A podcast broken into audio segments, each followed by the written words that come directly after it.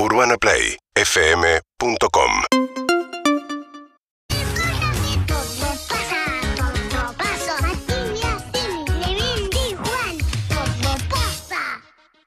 Ripio te invita a descubrir lo último del mundo tech con Juli Schulking. Desarrollos innovadores, nuevas tendencias y tecnologías que están cambiando nuestro mundo. Ripio te enseña todo sobre cripto. Aprende en su Launchpad y canal de YouTube de la forma más fácil. Descarga la app y comenzá a comprar y vender criptomonedas en pesos y gana Ripio Coins. Ripio, tu puerta de acceso al mundo cripto.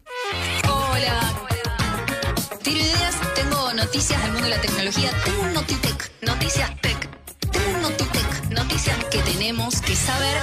Hola. Sí que sí. Tiro ideas, tengo noticias. Hola. Hola, Juli. Hola, me invito a mí misma.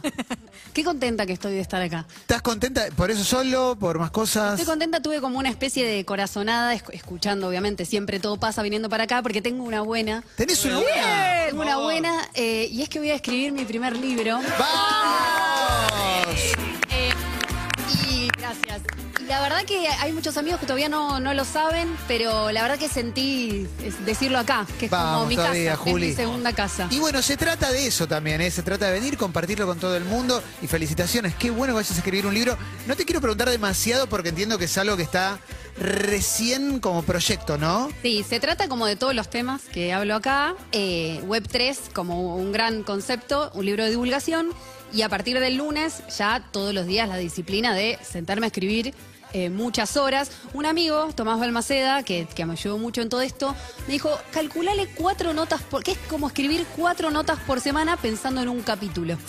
Así que lo pienso así, Emi, es un montón. Pero bueno, la verdad es que lo he hecho tanto para otras eh, empresas que ahora, bueno, este, me toca. Para vos. Me toca a mí. La manija sería preguntarte fecha posible. Bueno, es que hay una fecha, eh, y está en el contrato que firmé solita en mi casa, firma digital. Yo tenía como esa idea foto del No. autor, autora. Sí, que- en la oficina. que- Y, pero vos que sos todo tecnología, tiene que ser todo digital, casi ni siquiera papel, Claro. solo Kindle. Fue firma digital de parte del, de- del editor, Galerna, eh, y yo, y, pero estaba muy sola, como que ni siquiera pude celebrarlo, no me hice una selfie del momento, eh, nada, frente a la Entra foto que la se familia de postea. Juli. Claro, sí, mirá la sorpresa, yo- la media sorpresa para vos. Bueno, pero después cuando salga, Sí, obvio. Sí, Salen lo, las lo fotos. importante es, es escribir y que quede bien. ¿Y la fecha Eh, cuál es? La fecha es el 15 de agosto, porque va a salir este año. Eh, igual vengo haciendo entrevistas hace mucho tiempo.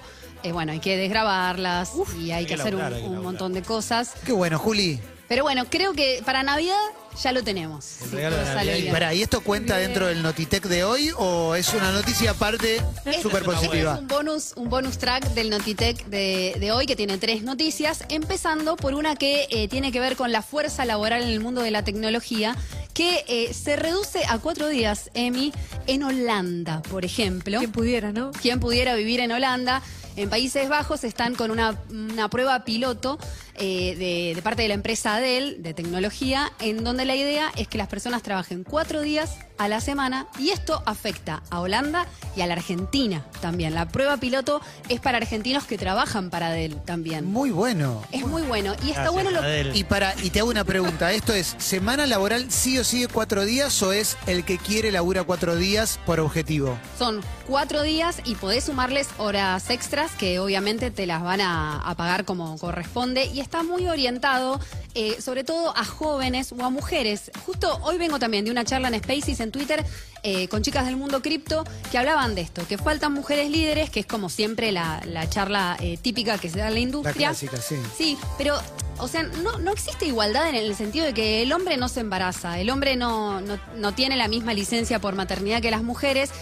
Y, y hay como una revolución hormola- hormonal, el puerperio y todo que sucede. Entonces por ahí no, vol- no volvés al trabajo con la misma fuerza que tenías antes de No. ser mamá. Claro. No, es todo un proceso, estimo, o sea, hasta que te acostumbras y demás, y, y sos otra mina. Totalmente, sí. Entonces, esto lo que plantea desde la compañía y desde el proyecto es que eh, poder darle posibilidad a las mujeres. Y ahí a mí me copo porque tiene mucho sentido. Entonces, eh, por ahí, si sos desarrolladora o tenés otro cargo, te animes a, trabajar cuatro días a la semana, hay que ver cuántas horas, para poder tener un poco más de flexibilidad en, tu vida personal. Siempre se me ocurrió, por lo menos la idea que tengo, y, y quizás esté errado, pero que el mundo de la tecnología y las empresas de tecnología pueden llegar a ser los, como los pioneros en romper un poco el esquema laboral clásico, digo, eh, reduciendo jornadas laborales o cambiando la cantidad de días. Eh, ¿pu- ¿Puede ir por ahí también? Sí, yo lo pienso así también. eh, y de hecho tenemos como el modelo de Silicon Valley que un poco baja acá, sobre todo porque hay muchas personas que trabajan en tecnología para empresas de afuera. Igual Estados Unidos, que también hay, hay mucha gente que desde la Argentina trabaja para Estados Unidos. Eh, no tiene este modelo de Países Bajos. Claro, en realidad hacen un montón de horas extras. eh, creo que es casi como el 30% de la población, según datos, eh, que tiene este modelo part-time, ¿sí? De, de mitad de jornada. O sea, en realidad es más Países Bajos, Reino Unido, Alemania. Son países en donde son un poco más eh, flex con respecto a esto. Pero si pienso, por ejemplo, en empresas de tecnología de Asia, eh, surcoreanas, chinas, yo veo a la gente con la que hablo y trabaja, están cansadísimos, trabajan un montón, les exigen bocha, entonces es como medio contradictorio. Yo banco mucho cuando es por objetivos. Eh, ya lo conté muchas veces, pero cuando una vez fui a, a California, a Los Ángeles, y lo visité a Miguel San Martín, el argentino que trabaja en la NASA, en, en un lugar que se llama JPL, y me, me invitó a conocer el lugar. Y fuimos un viernes porque casi no había gente, porque iban por objetivos y la mayoría laburaba a tope de lunes a jueves para tener tres días el fin de semana. Claro, sí, laburar por objetivos. Bueno, supongo que fuiste a Silicon Valley. tú- No, no fui a Silicon Valley, no. Bueno, igual es, es parecido también a lo que sucede en San Francisco, donde hay muchas empresas de tecnología, Twitter, eh, por ejemplo. Pasa en Reino Unido también, que a partir de junio van a pro- probar un programa piloto, valga la redundancia, también para que haya cuatro días laborales en, en vez de cinco. Lo van a probar en 60 empresas, no todas de tecnología, hay de biotecnología, hay una, cervez- una cervecería, hay eh, diferentes eh, rubros y este eh, programa va a estar de alguna manera coordinado y supervisado por, por ejemplo, la Universidad de Cambridge, eh, de Oxford eh, y otros organismos. Creo Oh, que junto con el con la intimidad, eh, me parece que el tema de el, el ocio es de las cosas que más se está intentando pelear de poder mantener, va a mantener, recuperar, te diría. Sí, como que no somos eh, las mismas personas después del 2020, o sea, están cambiando muchas cosas. Ayer estaba con una, una multinacional enorme de una gaseosa que seguramente la primera que piensan es esa, y un capo me decía que están comprando eh, Oculus Quest, eh, las gafas de realidad virtual, para empezar a hacer eh, las reuniones a través de realidad virtual para que sean más inmersivas y como esa cosa Todo que un tenés. metaverso de... Sí, reuniones en el, en el metaverso con esto de, bueno, el modelo híbrido sí se empieza a adoptar. Eso es como la mayor modernización que creo que, que consiguió la industria. Bueno, es ir un poquito más allá. Si les va bien con este programa piloto, supongo que van a empezar a llevarlos a, a otras áreas. Como algo está pasando, la verdad veo un poco lejos, igual el tema de reducir la jornada No, laboral. obviamente. Hay otro proyecto también en California, a través de la ley AB 2932, para reducir la jornada laboral de 40 horas a 32 horas. O sea, 4 por 8, 32, Sí. sería también 4 días por semana, que sería para empresas de California que tengan más de 500 empleados.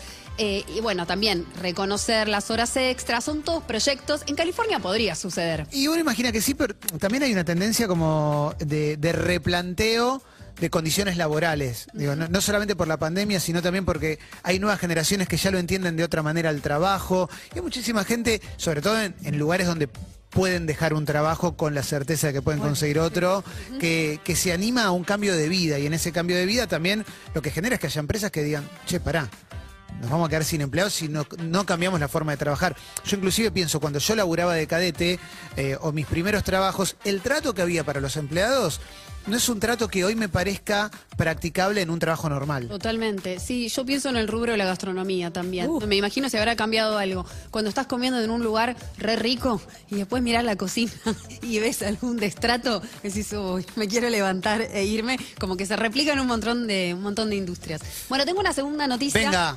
Eh, disculpen, pero lo traigo a Elon eh, otra vez. Ah, bueno, porque la pide perdón. Está todo lo- él, él también se la busca que lo traigas. Bueno, la semana pasada dijimos que tiene actitudes maradonianas y hablame eh, de Maradona e Elon, para mí se parecen. ¿Por qué? Porque ahora está medio enojado con Twitter porque quiere comprar el 100% de, de la compañía y, y- y el fin de semana tiró un montón de Pero tweets. está, está medio como en un que mi plata no vale. Para mí, perdóname, para mí más que Maradona, está precio. Kanye. Para mí está medio Kanye. Yo lo veo medio Sie-. Siempre lo compararon, Sí. de hecho, con Kanye Sí. y estas cosas medio grandilocuentes que tiene. Sí, eh, es como que él necesita mostrar su poder eh, también. Y muchas veces su poder lo demuestra a través de- del intelecto y de lo inteligente que es, pensando en todo el laburo de, de SpaceX, por ejemplo. Eh, pero también tiene algo como medio, no medio, re histriónico con la prensa. La prensa no ese código de que ya le piden que baile cuando lo van a entrevistar y ves a la gente que siempre habla con él que está como, viste, con la mirada iluminada de que es como medio devoción lo que despierta. Carismático. es un Sí. chico Es un carismático, es un multimillonario, el más millonario, carismático. El fin de semana tiró tweets como, por ejemplo, ¿se está muriendo Twitter? Tiró, ¿eh? Por ejemplo. Eh, bueno, y así un, montón de tweets muy polémicos porque, ¿Qué es claro, lo que quiere? ¿Bajarle el precio a Twitter para comprar más barato? no, él no está de acuerdo con la forma en la que están llevando Twitter adelante. Siente que no es una compañía que represente eh, a las redes sociales o a las personas hoy. Entonces quiere comprar el 100%, es más, tiró una oferta. Dijo, ofreció 54 dólares con 20 por acción, él las compró 39 eh, cada acción, lo que daría 41 mil millones de dólares por la compra de, de Twitter. Igual voy a ir en contra de Elon en, en esto. ¿Quién sos? O sea, yo soy el dueño de Twitter y digo, güey, compraste el 10% de las acciones. Puedes decir lo que quieras. Ahora, ¿qué querés comprarme completo porque no estás de acuerdo? Es una empresa privada, vos metete con la tuya, yo te dejo el se- 10%. pero se está manejando en términos de, de- de- de capitalismo y lo privado del chabón va y te la compra. Yo te hago una oferta, el, el otro puede no venderla, pero, no, pero como está no- haciendo una oferta le dicen importante. que no, empieza a tirar, ¿se está muriendo? y Claro. bueno, está bien, está negociando. Bueno, Parece terrible, Clemente. Y sí, esas preguntas también hacía a medida que iba comprando más acciones, como ¿ustedes piensan que Twitter protege la libertad de expresión? Eso para mí, ahí hay una clave para mí, porque Ah. Para mí eh, un hecho definitorio de Twitter de, de los últimos tiempos fue cuando lo sacaron a Trump y él armó, armó su propia red social. Parlor no, no- no es la que usa Sí, él. exacto, Parler. Bueno, digo, no, no sé qué puede pasar si la premisa con la que Elon Musk puede comprar Twitter tiene que ver con eso. No sé si libera, libera todo, porque es muy rara la, la cuestión de la libertad de expresión en, en Twitter. Trump no puede estar, pero si buscas pene Sí. o porno, te Hay un montón de todo. porno en Twitter. Ahora hace mucho que no, no busco, pero te, te encontrás cualquier cosa. La verdad que sí. ¿Qué dijo Musk? Dijo, he invertido en Twitter porque creo en su potencial para ser la plataforma de la libertad de expresión en todo el mundo y creo que la libertad de expresión es un imperativo social para una democracia, la la la, para que la democracia funcione. Sin embargo, desde que realicé mi inversión me he dado cuenta de que la empresa no prosperará ni servirá eh, a este imperativo social en su forma actual. O sea, se está dando cuenta que su deseo, su anhelo, su fantasía eh, no es tal vez eh, real. Como es así, los empleados de Twitter tienen miedo de este liderazgo de Trump. La semana pasada les decía que Elon va a formar parte, iba a formar parte de la junta directiva y se bajó. Y de hecho, el CEO de Twitter, de apellido Agrawal, eh, lo dio a conocer. Dijo, al final no. Entonces también lo que dijo Musk es que está pensando en reevaluar su oferta e irse a la mierda. E irse, o sea, si no tiene la empresa por completo, se va. Mirá. Eso es maradoniano para mí, ¿o Yo no? creo- me, me asusta esta gente eh, eh, aburrida.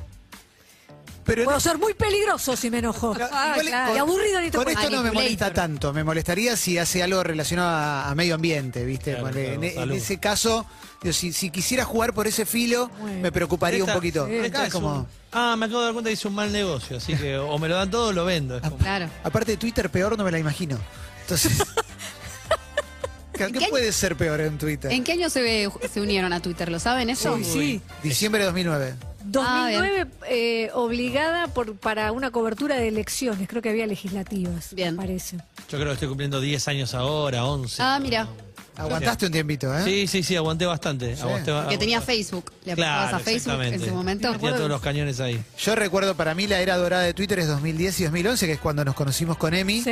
Y el mejor momento de Twitter para mí, obviamente es, es muy personal, pero es la explosión de Twitter durante el Mundial de Sudáfrica. Ok. Y ahí subieron todas las cuentas un montón. El mejor momento. Para mí fue el mejor momento. Había buena onda. Y descubrías el Papu Gómez, era otro tiempo. y descubrías lo que era mirar un partido en tu casa y ver opiniones de gente que estaba en otro punto y, y los chistes. Había otro tipo de humor, no había la agresión que hay ahora, no, no había esa violencia. Sí, sí. Era muy divertido. ¿Pero están para bajarse al corto plazo de Twitter, por ejemplo?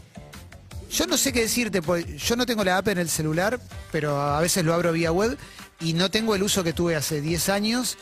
Y tengo momentos que desaparezco de Twitter, lo vuelvo a usar. No sé, cuando arrancamos en Todo Pasa no lo estaba usando y, y ahora lo uso. y lo- El, el otro día tuve una charla con, con unos conocidos, tampoco conozco tanto, y decían, yo paso todo el día en Twitter, como él. Ah, Sí, mirá. Wow, ¿y qué? para- Está buena la pregunta. ¿Qué aplicación eh, o red social borrarían y entonces? yo ya primero? Facebook Twitter. ya la saqué hace un par de años. No le doy bolilla a Facebook Yo y no tengo Facebook. Creo que quizás es generacional. TikTok me pasa por un costado, pero a millones de kilómetros. Es generacional eso, a mí Sí. tampoco. Pero yo Pero hay que tenerla igual. yo cerré Facebook en tengo. 2017 y, y no lo extrañé. ¿Pero no nunca. cerraste? Cerré Facebook. ¿Cerraste? Tengo mis No dudas si, si después de sacar Facebook, como que la próxima en cuestión que podría llegar a sacar es Twitter o Instagram. Como que tengo la duda de, Ok. de cuál de las dos podría llegar a irme antes. Y WhatsApp no la cuentan, porque en realidad si bien es un mensajero instantáneo, se considera como una red social por mucha gente. A mí lo que me pasa es que este es muy bueno porque estamos haciendo como un grupo de abrir el corazón Sí, con respecto claro. a las redes, pero entiendo que por el trabajo que hacemos nosotros realmente las necesitamos. Y yo con Instagram eh, no genero contenido, subo fotos, me acuerdo cuando hiciste la columna que nos decías a cada uno qué podemos hacer y qué no, Era mentira lo de Ramón. No pasa nada. Te lo dije solamente para ver qué decías. Tranquila. pero la verdad es que digo, yo entiendo que yo tendría que hacer cosas, pero si pudiera prescindir, sobre todo para estar tranquilo, porque Instagram la uso mucho. No sé ustedes si la usan pero, eh, tanto, pero yo estoy todo el tiempo boludeando en Instagram. Y la verdad que digo, si no le- cuando no existía era muy feliz. Claro, sí, mirando stories en realidad, ¿no? O me gusta mucho ver posteos, me gusta mucho la lupita porque el algoritmo ya medio me conoce, me ofrece. ¿Qué te ofrece ahí? y me ofrece, me ofrece mucho. Mucha rubia, mucho. No, me... Eh, Julito, no, Jugar. me ofrece. No, te digo, la voy a abrir ahora y de paso abro Instagram. Igual das yo cuenta, te no? digo, ¿eh? Me ofrece Yo no- perritos. Yo, yo tengo una cuenta sin subir bastante. A mí me ofrece mucha mina. Y yo No. entiendo que debo haber buscado alguna vez una mina que entre un perfil, pero ¿por qué tanto? Mira, ¿Por qué te digo-? Y hoy le Digo lo que- ofreció a Juan algo espectacular. ¿A mí? Sí. ¿Quién me ofreció? No lo vi, ¿eh? Decilo. Decilo, ¿eh? ¿Fue a vos o no? Sí. Imitadores de. Ah, sí. eh, eh, imitador de Pimpinela me ofreció. Muy bueno. Bueno, la pregunta yo fue: no caí ¿por en qué imitar. me Barry Gibb, ofreces? el invitador repite. Mira, te digo lo que tengo. Tengo cine, tengo una escena de una película de, de David Lynch, no sé por qué. Tengo Maradona, figuritas de Maradona. Tengo mucho perrito, sobre todo Conoce. chihuahuas. ¿eh? Tengo actores en, en subte, el chabón de Peaky Blinders, Sí. viajando en el subte. Tengo muchos de los Red Hot Chili Peppers, varios posteos Fruciante, Anthony Kiedis. Tengo Motley Crue. O sea, eh, fútbol, rock, Sí. cine No, y perritos. Yo, todo eso lo tengo. Me abruma, por ejemplo, que me copé con una de recetas y ahora me ofrece 800. Bien. Sí. Y me, Sí. me- me copé con alguna de recetas vinculadas más a una dieta y ahora estoy viendo como, encima hay mucho mucha mentira, ¿viste? Como arroba recetas saludables. Te invito a hacer una torta de seis pisos. No, es verdad, es ¿Dónde verdad. la receta saludable, maestro? Es verdad.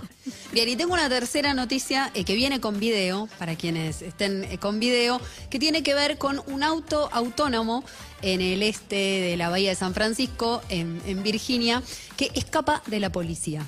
Es un, Bueno. un auto eh, Cruz, GM Cruz, eh, que son taxis en realidad que, que están disponibles a través de una aplicación. Los pedís como un Uber, un Cabify, eh, o sea, lo pedís, viene sin Estamos, conductor. estamos viendo que el policía se acerca al auto y descubre que no hay chofer. No hay nadie. Miren lo que va a pasar ahora. Uy, Se va, se da la ¡Se fuga. raja! le da la fuga. Se escapó, se Muy ríe. bien. Me gusta. ¿Pero se da la fuga con conciencia, decís? ¿O simplemente arrancó porque Pará, puso balizas y frenó. nunca registró? Ya veo que ahora lo alcanza el policía y vuelve Las a. puso arrancar. antes de frenar las balizas, eso es importante. No. porque Pará, si no Gonza, es como. ¿No me podés poner la cortina de Benny Hill? Porque para mí cambia todo el sentido del Claro, video. sí. Es un sketch de Benny Hill, totalmente. Eh, sí, en realidad lo que pasó es que lo detuvieron al auto porque no tenía las luces puestas. No Hermoso. puedo creer. Todo, todo con este tema es mucho mejor. Sí, siempre. gracias Juan. Cualquier cosa poner esta cortina. Sí. La policía, cuando detiene al auto, no sabía que no tenía conductor. ¿Entienden? ¿A quién le hacen infracción? ¿A quién le hace la infracción? Y, y el auto tiene que aprender también qué hacer en esta, en esta acción, porque quedó re mal. La gente de Cruz también quedó muy mal, quedó muy expuesta con Dijeron, esta nosotros situación. no lo seteamos para que escape Tiene de la progr- ley. no tiene programado si un policía te detiene. No, tiene un montón de sensores y mil cámaras para no eh, chocar a nadie, básicamente no chocar con un auto ni con una persona, pero no está seteado, no está programado todavía para qué hacer en el caso de que un policía te tenga. Cositas así eh, hay un montón, porque la- el otro que todos los accidentes que hay, pero no, mejor la escapada, la huida. Muy bueno, ¿eh? Cumplo años el mismo día que Benny Hill, Mirá vos. Qué bueno. 21 de enero. ¿Cómo sabes? ¿La mirabas? A ver, Gil. Eh, un poquito. Yo tuve una tía Un muy parecida a Benny. ¿En serio? Juan. Todos tuvimos una tía parecida. Ahora, ahora toca con, viene con Slash. Bueno, igual lo banco. Gracias, Juli. Placer. I weigh the water, I feel it all. I ask myself a million questions in the dark. I lay in but.